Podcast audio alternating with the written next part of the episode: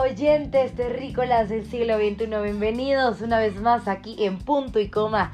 Vamos a abarcar como todos los miércoles un tema específico solicitado. Vamos a hablar sobre ambientes de aprendizaje. El día de hoy yo he escogido a la autora Nayeli Telles, la cual refiere que los ambientes se conciben por una reflexión cotidiana.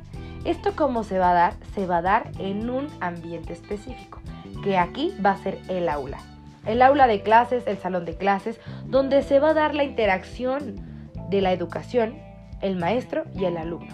Sin estos tres, nosotros no podemos crear el ambiente, aunque esté el espacio, que sea el aula.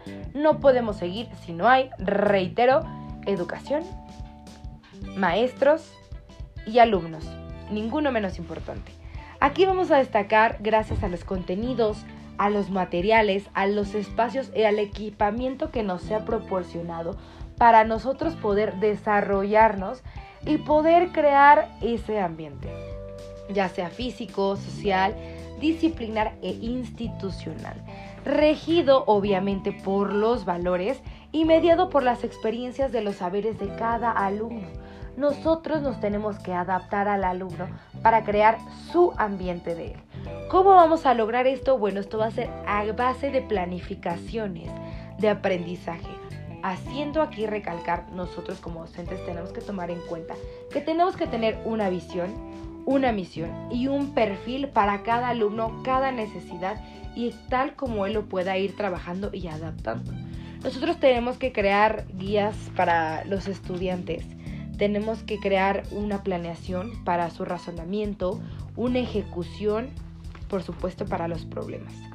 Pero aquí hay algo bien importante. Nosotros como docentes tenemos la intención de alcanzar la excelencia académica, pero esto va a ser gracias a una cosa bien simple, a la planeación, a la recopilación de síntesis diarias, a las teorías que nosotros como docentes vamos a poder elaborar gracias a los programas ya antes establecidos.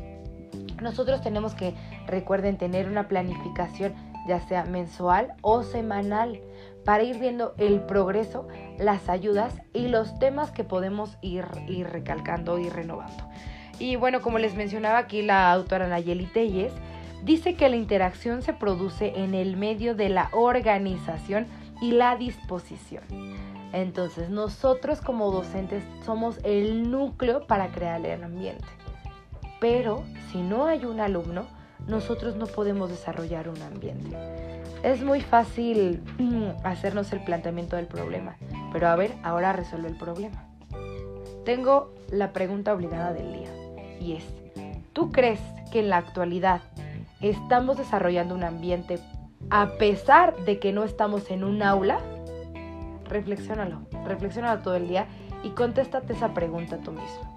Recuerda que tenemos que tomar en cuenta que ahora nos regimos por tecnologías y por las bases y por los medios que podemos nosotros crear ahora el ambiente. ¿Cómo nos vamos a crear el ambiente? Déjenme sus comentarios, contéstenme esta pregunta por favor. Les reitero, ¿ustedes creen que estamos creando un ambiente sin el aula? ¿Y a base de qué nos podemos ayudar como docentes? Yo soy Olimpia González, estrella para ustedes y para el mundo. Que tengan un excelente miércoles. Nos vemos la próxima.